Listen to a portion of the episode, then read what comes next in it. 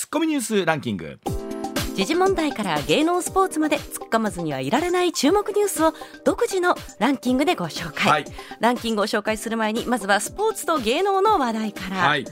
サッカーのワールドカップカタール大会準決勝の2試合目、うん。はい。フランスとモロッコの対戦が先ほど行われまして、うん、前半5分にテオ・エルナンデス選手が、うん、そして後半34分にはこぼれ球をコロムアニ選手が押し込みまして2点目を奪い、はいうん、2対0でフランスが決勝に駒を進めました、はい、アルゼンチンとフランスが対戦する注目の決勝は日本時間の19日未明、はい、来週月曜日のね、ね、未明に行われるということです、まあ、えっと、18日日曜日の夜中12時まで起きていると、まあ、だ日付とすると19日に変わるんです。見ちゃいますね。この時間だったら僕結構見る人いるんじゃないかなと思いますけどね。高いと思いますけどね。でもまあ結局ほら今年アジア勢もちろん日本も含めてすごかったですし、サウジアラビアのね奇跡もありました、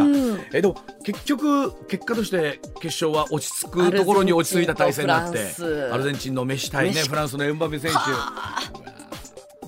やっぱりこれがあるからこれがあるから楽しいんやね、はい、はい、はい、続いてはですね年内で歌手活動を休止する氷川きよしさんが昨日東京国際フォーラムで休止前のラストコンサートを開催したんです、はい派手なロングスーツや着流し、ピンクのド派手な衣装にシルバーの衣装さらにはアンコールでは黒いバラをモチーフにしたゴージャスなドレスなどなど、合計6着を身にまとい衣装でもファンの目を釘付けにしたということなんですね、うん、2時間半で27曲熱唱した。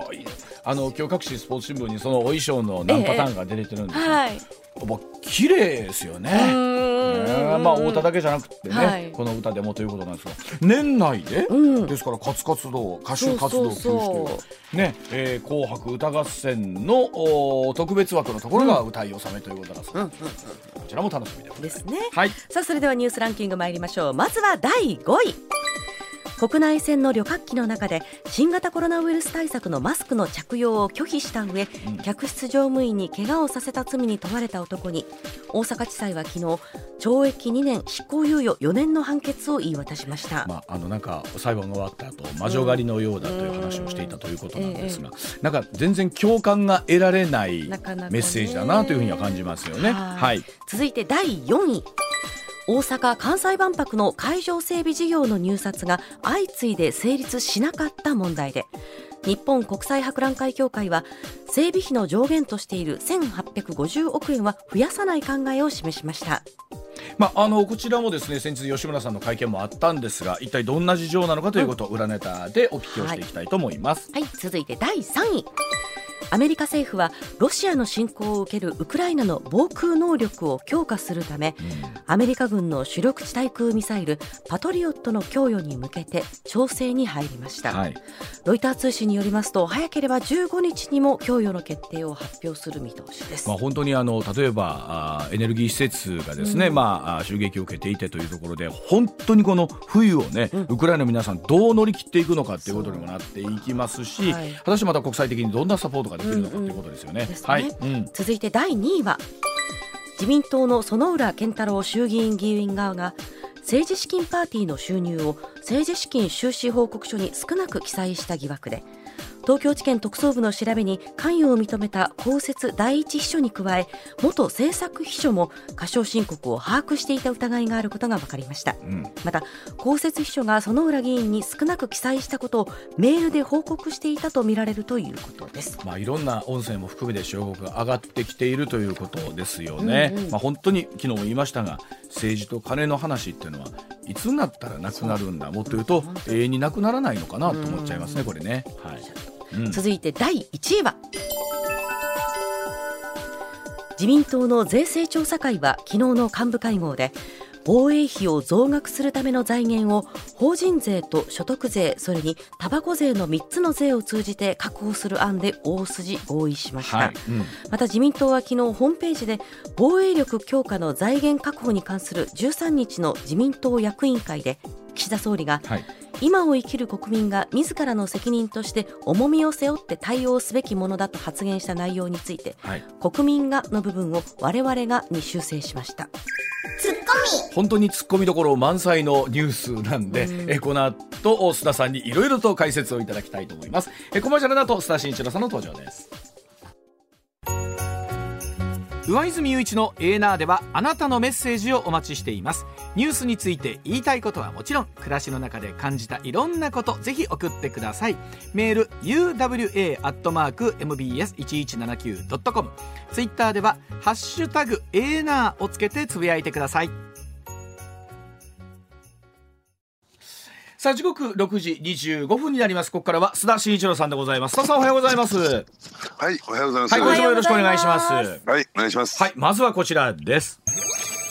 さあ防衛費の増税は内閣不信任に値するんでしょうか。自民党内部から岸田総理の批判が相次いでいます。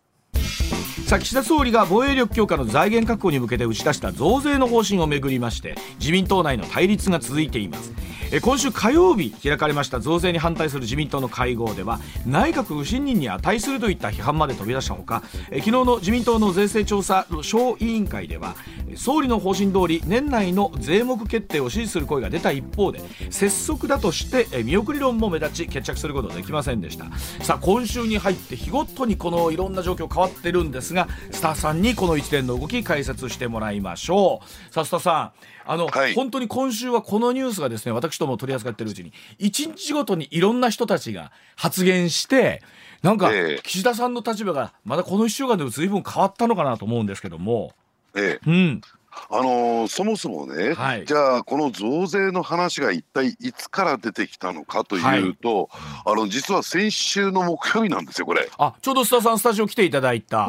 ええ。はい。えー、その日にですね、うん、まあ総理政府与党政策懇談会というですね、はい。えー、まあ会議がありましてですね、うんうん、まあそこで総理が唐突にその増税に対して言及しましてね、うん、えー、まあ防衛費に関してですね防衛予算に関して、うん、えー、足りない約1兆円強については、はい、国民の税制でご協力をお願いしなければならないと考えておりますというようなこの発言が出てきてですね、うん、一気にですねえ増税なのと、はい、えー、いうところがですね流れができてしまったということで、うん、いくらなんでもね、うん、えこれは拙速すぎやしないかというような、うん、えー、まあ意見といったんですかね、うん、えー、批判がですね、もう相次いでいるという状況なんですよ。はい、でそもそも論で言いますとね、うん、えー、実は今日ですね、はい、えー、与党、まあのですね、まあ、自民党のですね、えー、税制調査会というのがあるんですが、うんはい、えー、そして、えー、この税制調査会の中で、うん、えー、来年度の予算の裏付けとなる、はい、ね、予算というのは歳出支出ですけれども、うんうん、そのですね裏付けとなるですね税収入をどのぐらいに、えー、求めるのかというのをですね、はいうん、そのあらましを決めるというのが税制大綱というのがあるんですけれども、はいはい、ですから、えー、次年度のですね2023年の、えー、税制大綱について、うん、今日、えー、与党の税務調査会は決定をしようとしてたんですよ木曜日に。はいうん。つまりどういうことかというと先週の木曜日に増税だって決めて、いきなりですね今週1週間後にはもう増税を期間決定しようとしてたというですね、とんでもないことが進んでたんです、今。ね、でそれに対して何も議論をしないで、既成事実であるかのようにね、それを決めていいのかで、ね、まあ言ってみればですね、うん、岸田総理がそう指示を出してそう言ってるんだから、うん、お前たち死のことも言わずに、えー、全員ね、えー、自民党の国会議員は、えー、まあそれを了解しろみたいなですね、うん、極めて乱暴なえー、進め方、うん、ですから唐突にこれが出てきてそしてその、ね、議論もしないまま、えーまあ、決定しようとしたというところで、えー、党内では不満が渦巻いたということなんですね。今週に入ってあの高市さんが、うん、えー、まあ、あの私何も聞いてないよみたいなお話ありまして。えーはい。え西村さんもそうでしたもんね、え西村、はい、うん、大臣もそうでしたし、うん、はい、まあ、ここに来て、まあ、はいとはいってもこの政策懇談会というのは、うん、高市さん西村さんが、うん、えー、まあ、出席が義務付けられているとかですね出席しなければならない、えー、会合ではなかったので、はい、まあ、逆に言えばそこだからこそね、うん、反対論が出てくるからこそ、えー、そこで、えー、こういった発言し発言というよりも指示ですね、うん、えー、が出たのかなと思いますけどね。はい、ね。でもあの本当一方で思うのはこういうふうな意見が党内から出てくるのってそれこそもう皆さん長い政治経験の中でねあるだろうっていうのはあると思うんですよ岸田総理の中にも。ええ、きっと。でもそれでも、えー、あえてそう踏み切ったっていうなんだろう。何をもってしてその決断になったんですかねえー、まず大前提としてですね、うん、えー、増税ね、えー、国民が負担をしなければならない一番まあ重要な納税という関係に関してですね、はいはい、それを増やすということが、うん、これだけ拙速に決まったことは過去ありません。あそうなんやっぱりそうですよね。ね。なんか結構そうなんですよ。えバタバタバタってこの1週間なってて。であの例えば月曜日高橋先生にお話聞いた時なんかは、うん、言ってもこれに関してはやっぱり増税ということに関してやっぱりこう選挙の中で公約も含めてそうだし、うん、えっとまあもともと言ってたか言ってないかってのは本当に大きい話だっていうこともおっしゃってたんですよ。うん、けどその通りだなと思いながらなんですが、えー、でもだから、あの参議院選挙の時のですね政権公約にも入っておりませんし、で何よりねだとしたらだとしたらですよ、あのー、まあ言ってみればですね間接民主主義を取っている我が国にとってですね、はい、でね私たちの代表である国会議員の対数がですね、了解するというんであるならばね、まだ理解できるんですよ。はいでところがですねその自民党所属の国会議員の半分以上が今反対という状況の中でで一部の人たちが勝手にこれを決めていいのか、うん、要するに民主主義的な手続きも踏んでないという状況になってるんですね。まあ、もちろんあの党内で、まあ、あの増税に対して反対する方の声っていうのがまあ確かに我々もまあ広々しよく聞くからなんですけど、うん、これ党内でもこれだけ異論が出てるという中ででもそれも100分かった中でえなぜ岸田さんはやっぱりその増税というメッセージを出されたかが本当に知りたいんですけど。うん、でその辺がね大前提として謎なんですけれども、ただ、えー、これ別に岸田さんがですね、うん、えー、必要だからどんどんどんどんこれこういうね日程スケジュール感で進めたわけではなくて、はい、やっぱりその周囲にいる財務官僚、はい、財務省がですね、えー、やっぱりこう岸田さん、まあ、トレの意を借り狐じゃないけれども、うん、要するに岸田さんを利用してですねここで一気にえー、増税へ向けて舵を切ったっていうのが真相じゃないのかなと思いますね。ねということは結局あのこのエーナーの中ではよくお話出てくる財務省というところにやっぱりこうコントロールされてる感じっていうのはあるわけなんですか？岸田さんに関して言うと。あのーうん、まあ、それ以外考えられないという今状況になってますね。ですから直接的にですねうん、えー、ね財務官僚がっていうところに加えて、うん。はい、要するに財務省出身の方が、うん、OB の方がですね、まあ、政権の周りというか岸田首相の周りにはぐるっと取り囲んでるんですよ。はい。はいで加えてですね先ほど申し上げた自民党税制調査会というね、うん、ところの会長の宮沢洋一さんもこの方もえーまあ、財務省出身ですからね、はいうん、そういうところを考えてみると、うん、いろんなこれ布石が打たれていたなというのがわかりますよね。これだけ例えば党内からもね、まあ、うん、えー、石破さんからもですね、まあネガティブなメッセージ出てましたし、うん、えー、先ほどテレビの取材でありましたけど、三原純子議員もおっしゃってたり、うん、これだけどこれ党内まとまるんですか？ええ、あのですから、え本来だったら今日の、えー、税制調査会で、うん、えー、対抗をまとめる、ね、うん、あの大きな方針をまとめる予定だったんですが、はい、まあ今日中にまとまらないだろうということで明日に先送りされてる。このことをもってしてもですね大混乱してるだろうなと。とりあえずとはいえですね、うん、まあここでもいろんなね、えー、ツッコミどころ満載でいろんな役割を果たしている、我らが、えー、今回の大物茂木幹事長がですね久しぶりに先週じゃなかったですからね。はい。ええあの決めた決めたことには従うべきだ決まっちゃいないよお前ってツッコミが入ってるんですよね。なるほど。ええ、決まってないのに。ないんですから。はあ。でそれには書いてまあ慌てたんでしょうね。えー、ね、えー、国民の負担をっていうね、うえー、国民の責任だって言ったのも、これもね、え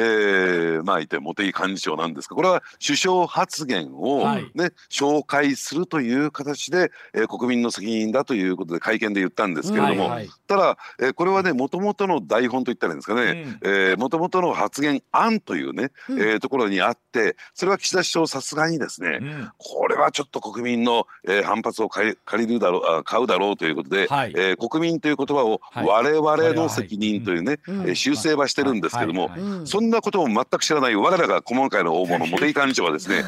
ね元の原案通りにね発言したという お前理解もしていいじゃないかっていうね。あの須田さんそんなに茂木さんのこと嫌いなんですか？いやいやいや我らがってちゃんと。愛情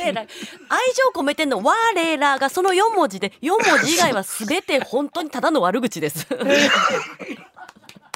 なんかむせたわ。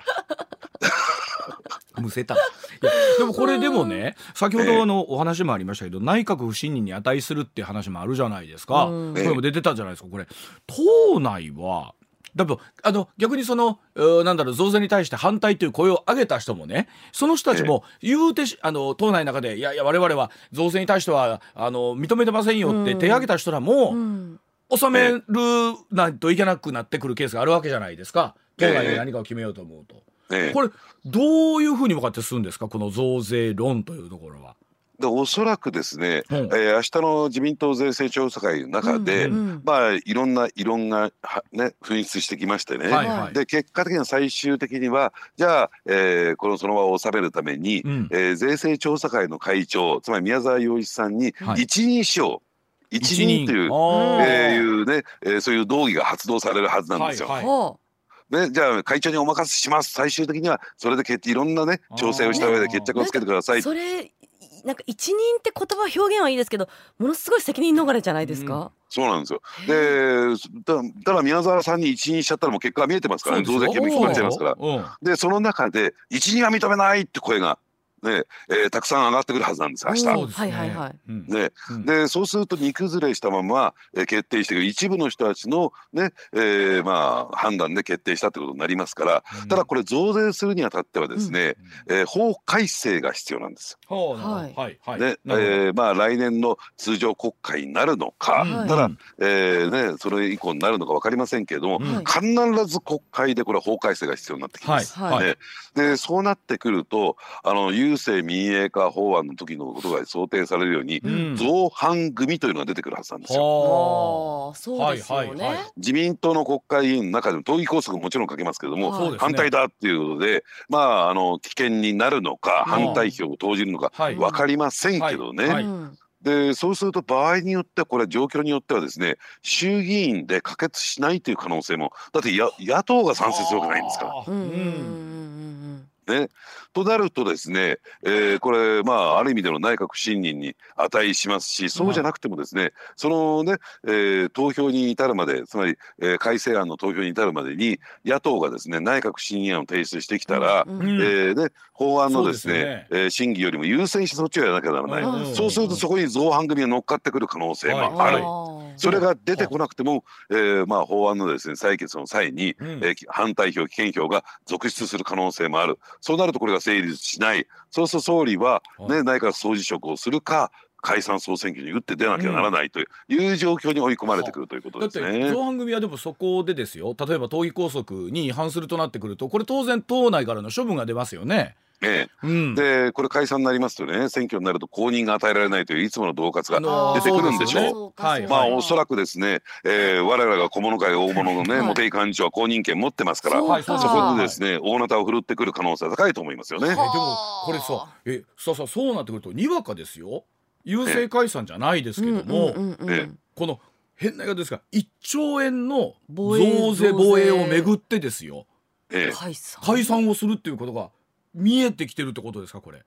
いやということも十分にありえるなと。まあ、でもう一つのウルトラ C がありましてね、はいはい、要するに岸田さんがねえー、まあこの安全保障に関して言うと防衛力の整備に関して言うと、うん、やっぱり、えー、国民の負担も必要でしょうと、うん、ただ、えー、やり方に拙速なところがあったのかもしれないし、うん、ご理解もいただいてないところもあるかもしれない、はいはい、ただ私の首を差し出しますから、これについては了解をしてくれと。いうところで、えー、内閣総辞職というね道を選ぶ可能性もなきにしもあらずかなと。そこそこまでして、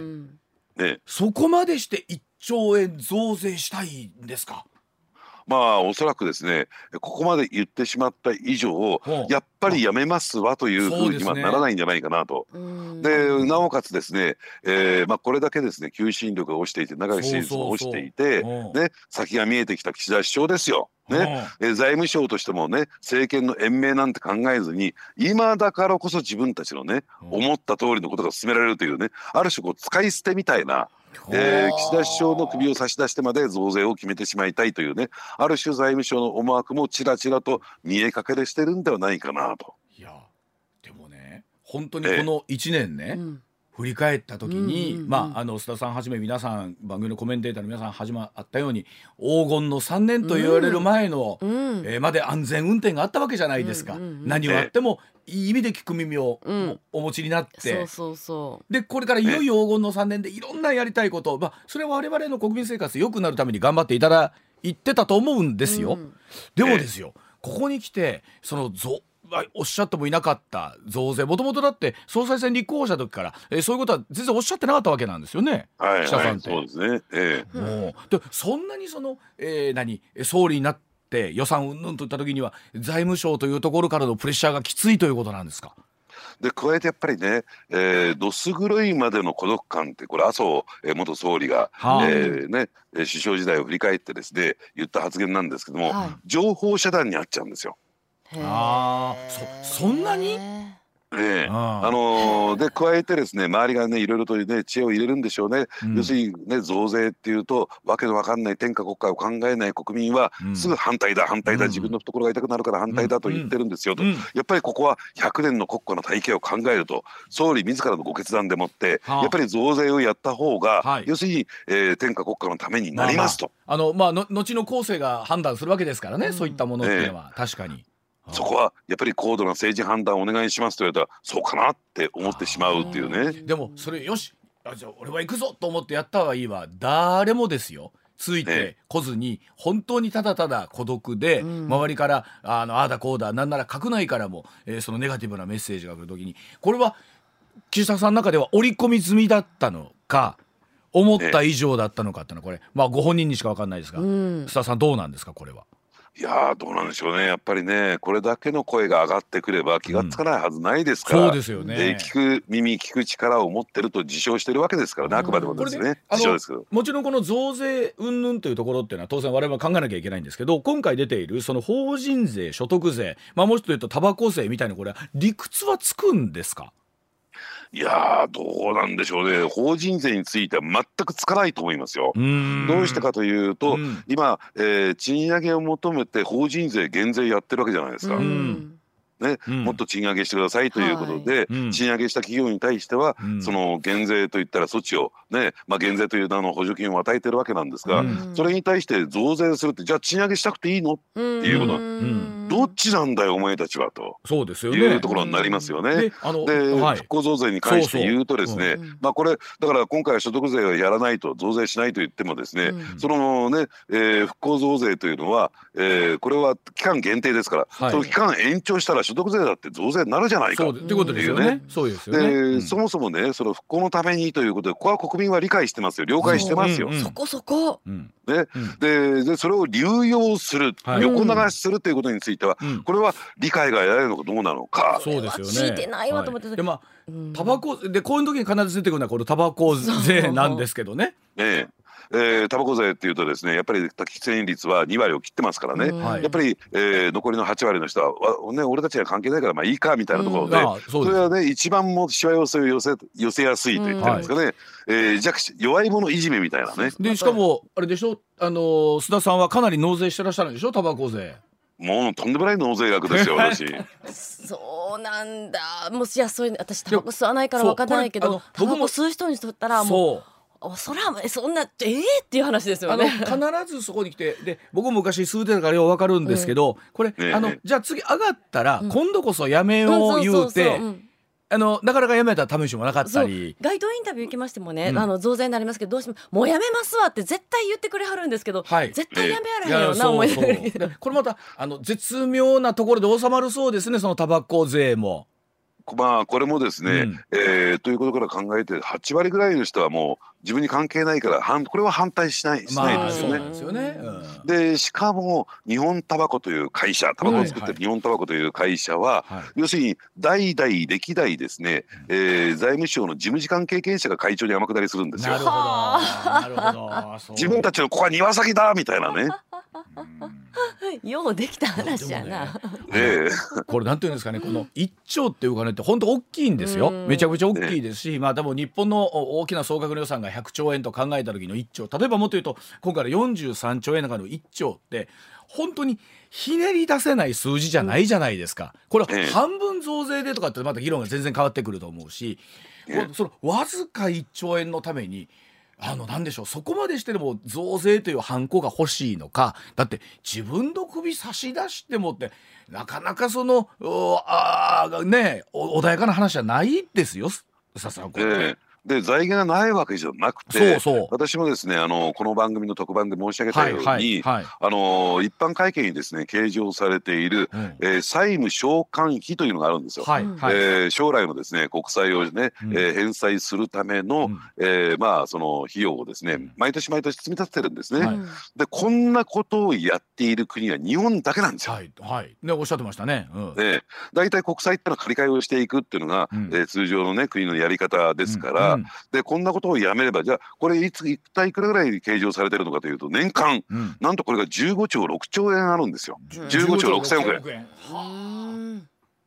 ですからこれをですね本来他の国でやってないことをやめて、やめるだけで増税なんかしなくて済むんですよこれ。ね。でしかもあの外為特会という高橋さんがおっしゃったいわゆる埋蔵金みたいなものもあって、ね、まあ、もちろんそれはアメリカの意向があるからそう簡単にねうんぬんとあるそうなんですけどでもそれでもないわけじゃないのに。えそこまでして増税にこだわってえなんならあれささほら一月ぐらい前だったっけ？あのほら週刊誌にねあの、えー、なんなら年内の解散もみたいな話があって、いやいや、そんなことはって言ってて、まあ、年内の解散っていうのはもうさすがにもうこれないんでしょうけど、これでも、えなんか年明け早々きな臭い感じありますよね今の話聞いてると。いやもちろんそうですね。これは話収まらないでしょうし、うん、ね、でこれだけですね、うん、えー、国民の間からも批判が出ている、うん、で野党からもですね、やっぱりあの議論があまりにも拙速じゃないのかというところに加えてですね、そもそも防衛予算を増やさなきゃならないのかというね、うん、えー、そういうさらの批判もある、まあ、も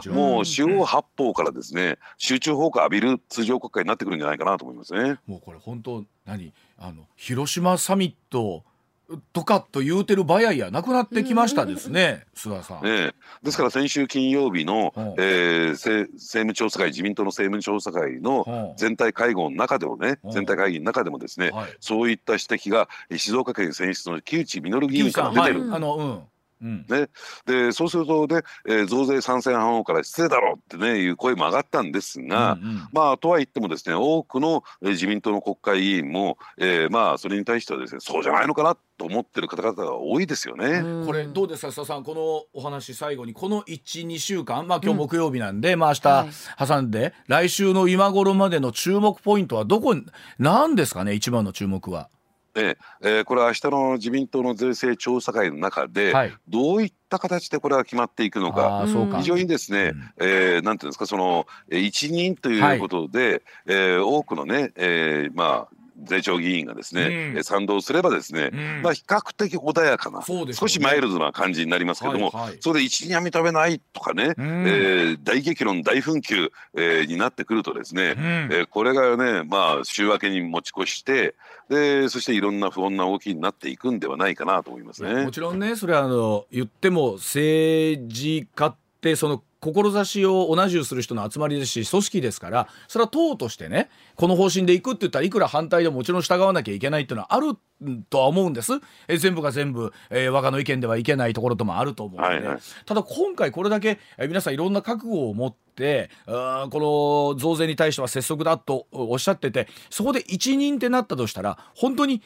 あのいくらなんでも今度は民意がね、うん、そこついてこないんじゃないかなという気は本当しますけどもね。だからまあ議論もせず、えー、期間もこう非常に短期間の中でねなし崩し的に進めていく、うんはい、そして、えー、多数の賛成も得られていない、うんうん、これ民主主義の手続きを一切無視した進め方ですからね。そう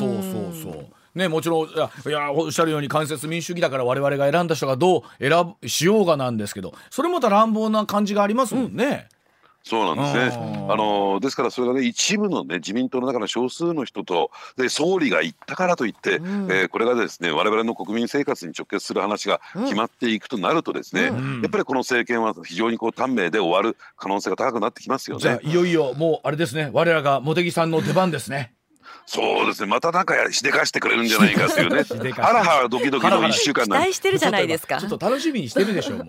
ちょっと。すごく楽しみにしてます。すごい。楽しみにしてるじゃないですか。今もう満面の笑みのね、あの、もうそうですよ。もう、もう、あの、もっと言うと、あの、ほ、ほにゃらら会のほにゃららが言いたいだけになってますからね、さん、一日に一回ね。はい、はい、え、お知らせの後は、こちらもあの、昨日、一昨日出てきたんですけども、え、中国。の半導体これアメリカと揉めてるお話なんですけれども、はい、はい、このお話コマーシャルなどお聞かせください。お願いいたします、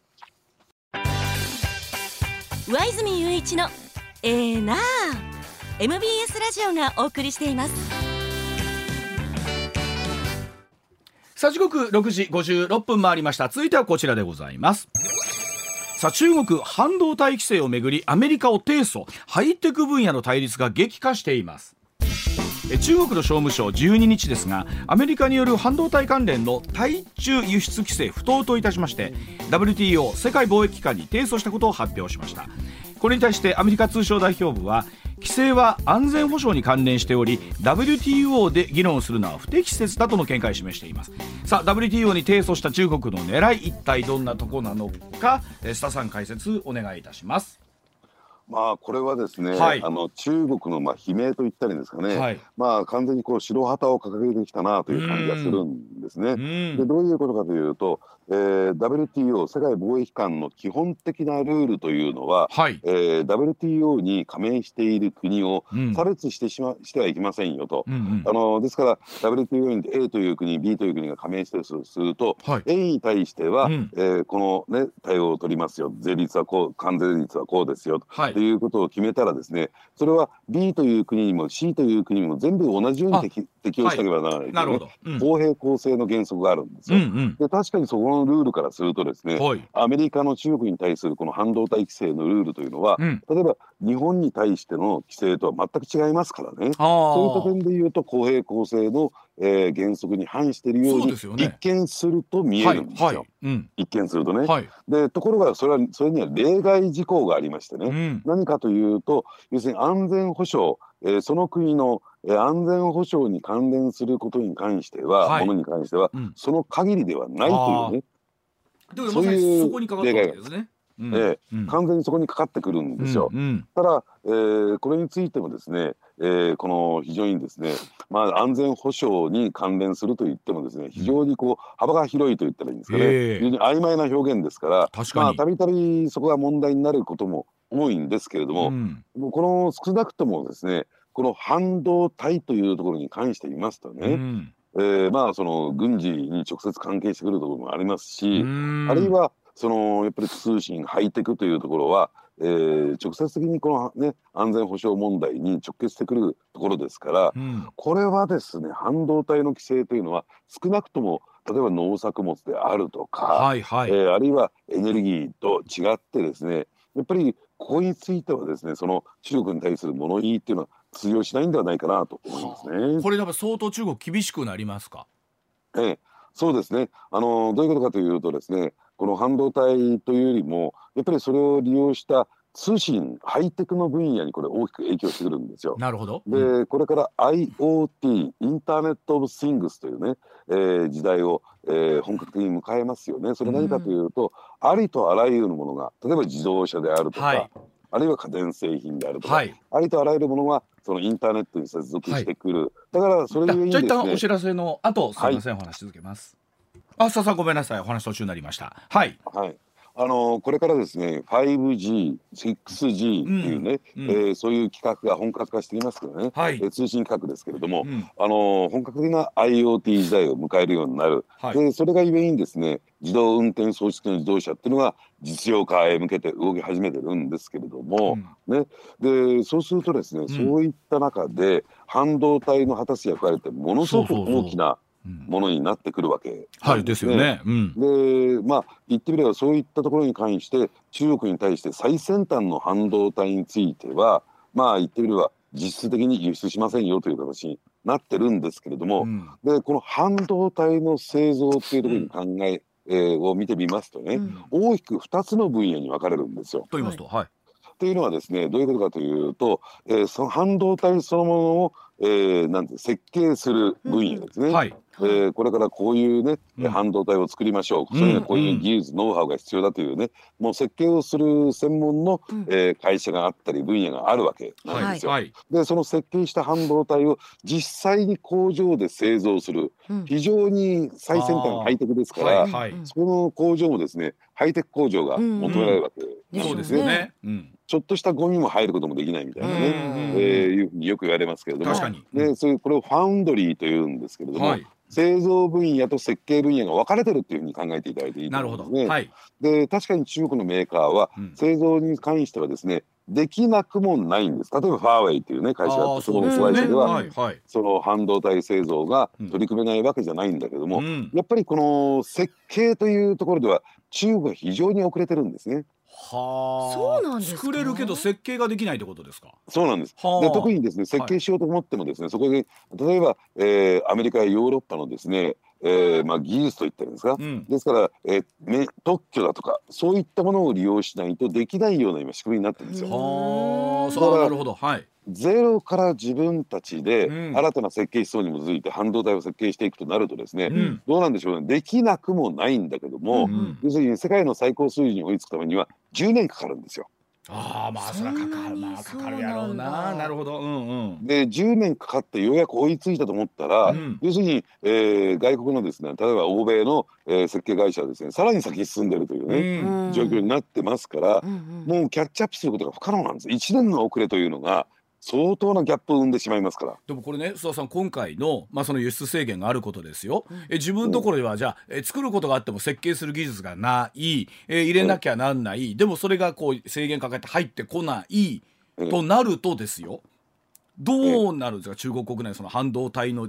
需要と供給みたいなところっていうのは。えあのですからそういった意味で言うとですねこの 6G の時代になれば明らかになってくるんですけども、うんうん、じこれをね世界は今アメリカの方、ね、計画としてはですね方向性としては、うん、要するにもう中国は除いたね、そういう世界を構築しようとさっき申し上げたインターネット世界を構築しよう、はい。はい、だからアメリカをアメリカあるいはヨーロッパを中心とする最先端の技術を持った 6G ネットワークを選ぶのか、うんはい、それとも中国陣営を中心とした、えー、非常にですね技術的に劣ったローカルなネットワークを選ぶのか、はあ、そして相互には互換性はありませんよ、うん、さあ、えー、他の国々はそどっちを陣営を選ぶんですか？それ圧倒的にアメリカ陣営そりゃそうですよね。それはそうなりますよ、うん、そうすると中国はですねもう競争に勝つことができなくなっちゃうんですよ。はあ。ということは今回の、ええ、この WTO TO のへの提訴っていうのはもうやむにやまれずって感じなんでしょうね。まあそういった意味で言うと、うん、断末魔っていうね感じもしなくもないですね。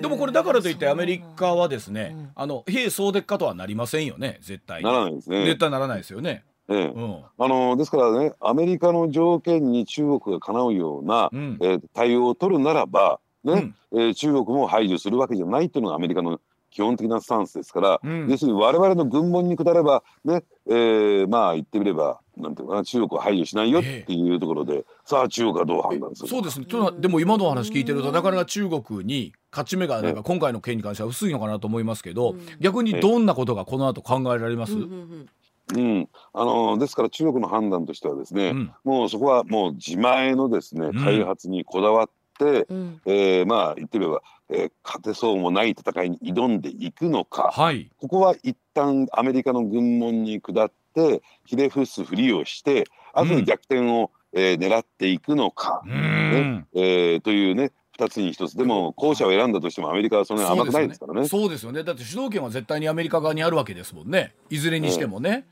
はあ、ね、いやでもここのところであの本当にまあ小さなニュースのあものではありますけどもうよくよく今後のことを考えたらそう大きな今回は規制だということですよね。それ考えるとね。えー、ですからこの半導体の製造の分野ではですね、うん、えー、日本の熊本にですね、T、TSMC、うん。うん、世界の最大のファウンドリーつまり半導体を製造する、はい、えー、会社台湾のメーカーですね、はい、これが上陸したりアメリカでそれを展開しようとしたりなんかしてますんでね、うんうん。うん、要するにもう中国排除で進んできてるんですよ。うわ本当にブロック化していくなやっぱり。そうやって。デカップリングですね。本当にいろんなものが分かれてきますね。うわ分かりました。はい。では、えー、今度は7時40分頃から、はい、えー、大阪・関西万博のパビリオンのお話、うん。うん、えー、こちらも裏ネタでお願いいたします。はい、はい、これもよろしくお願いいたします。よろしくお願いします。はい、おじきの今日の裏ネタです。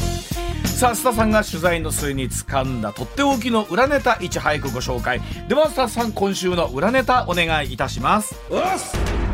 入札不成立相次ぐ大阪・関西万博パビリオンその裏事情とは？はい、2025年の大阪・関西万博を運営する日本国際博覧会協会なんですが国際博覧会協会なんですが映画監督の川瀬直美さんやメディアアーティストの落合陽一さんら、プロデューサーが手掛けるパビリオン5件の入札について、えー2件入札者が現れず3件は予定価格内での入札なかったことを発表いたしました。この万博の使用施設をめぐって資材価格の高騰などの影響で入札不成立相次いでいるというニュース、えー、先日流れたんですがこの事情についてスタさんに解説いただきましょう。スタさんお願いいたします。はい、まず大前提としましてはね、はい、今あの関西、特に大阪地区ではですね、うん、えー、建設工事等々が相次いでいるために、はい、あの非常にですね、建設業界って忙しい状況に今あるんですよ。そうなんですね、うん、でそういった中にあっ、うん、まあこの手のね工事っていうと、うん、やっぱり公共事業ですよね。はい、でね。で公共事業である。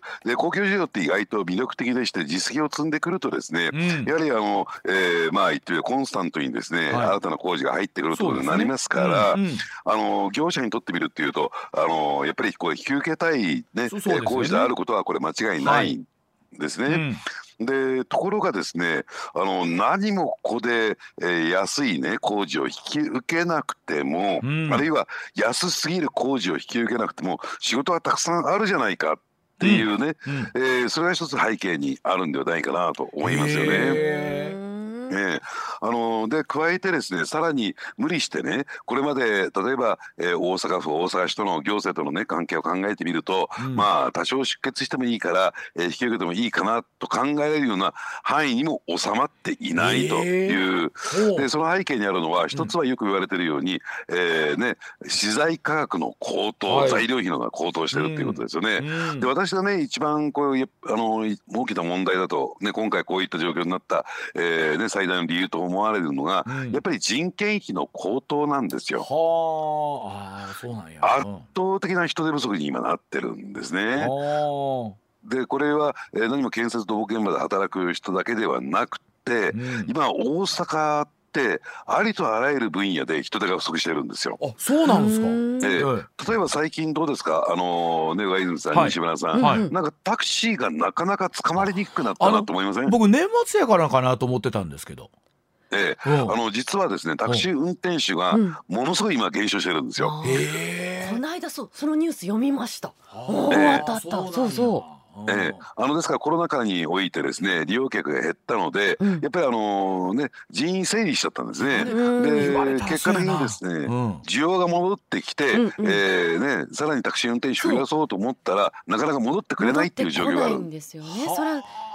急にはできませんし、ね、そうですよね、うん、そうですね、うん、で加えてタクシーだけじゃなくてですね例えばホテル、うん、えホテルもですねやっぱりこのコロナショックの直撃を受けてですね、やはりあの、えー、まあ言ってみれば非正規雇用の人たちのですね人員整理に、えー、動いた。だって、えーね、宿泊者もいない。パーティーね宴会も開かれないという中で雇用を続けるってことはできませんからね。ねでところがですねようやく需要がここへ来て戻ってきたんだけども、うんうん、要するに雇用しようと思ったら人手不足でなかなか人が集まらないという状況になってる。あでもあのね確かにねこの間も飲食店の知り合いと喋ってたんですけど、はい、時給上げてもねなかなか来ないって言ってました。